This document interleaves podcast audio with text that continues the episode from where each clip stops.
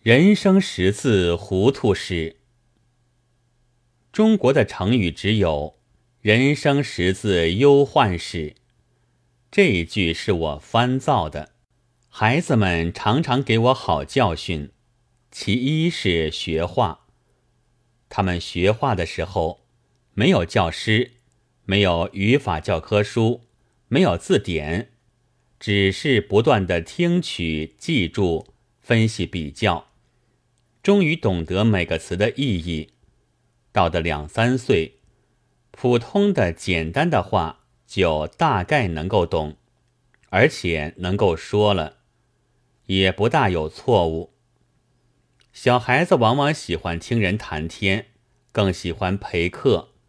那大目的固然在于一同吃点心，但也为了爱热闹，尤其是在研究别人的言语，看有什么对于自己有关系、能懂、该问或可取的。我们先前的学古文也用同样的方法。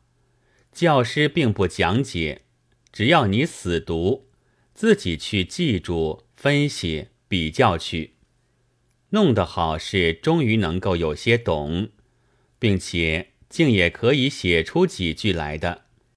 然而到底弄不通的也多得很，自以为通，别人也以为通了，但一看底细，还是并不怎么通。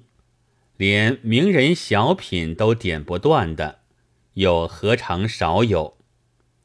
人们学画，从高等华人以至下等华人，只要不是聋子或哑子，学不会的是几乎没有的。一到学文就不同了，学会的恐怕不过极少数，就是所谓学会了的人们之中。请恕我坦白的再来重复的说一句吧，大约仍然糊糊涂涂的，还是很不少。这自然是古文作怪，因为我们虽然拼命的读古文，但时间究竟是有限的，不像说话，整天可以听见，而且所读的书，也许是《庄子》和《文选》呐。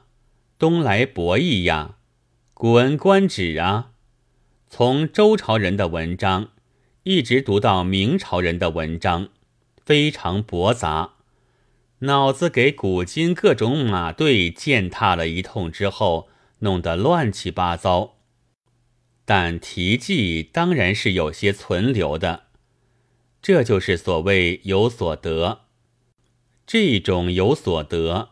当然不会清清楚楚，大概是似懂非懂的居多，所以自以为通文了，其实却没有通；自以为识字了，其实也没有识。自己本是糊涂的，写起文章来自然也糊涂；读者看起文章来，自然也不会道明白。然而。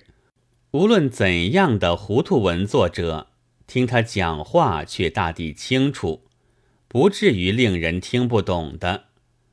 除了故意大显本领的讲演之外，因此我想，这糊涂的来源是在识字和读书。例如我自己，是常常会用些书本上的词汇的，虽然并非什么冷僻字。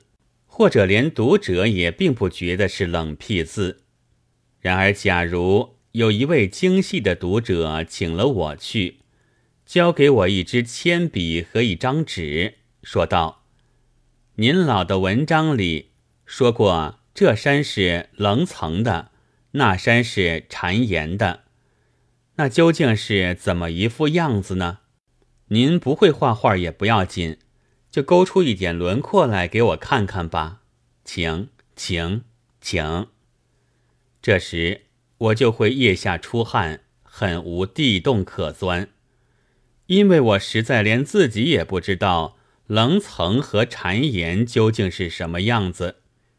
这形容词是从旧书上抄来的，向来就并没有弄明白，一经切实的考察就糟了。此外，如幽婉、玲珑、盘山、聂如之类，还多得很。说是白话文应该明白如画，已经要算唱厌了的老调了。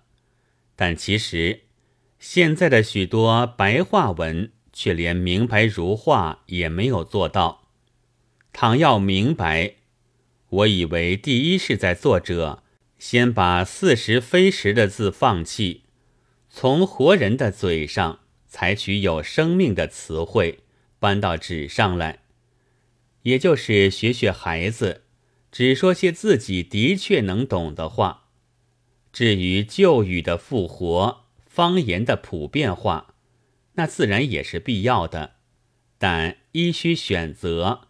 二需有字典，以确定所含的意义，这是另一个问题，在这里不说它了。四月二日。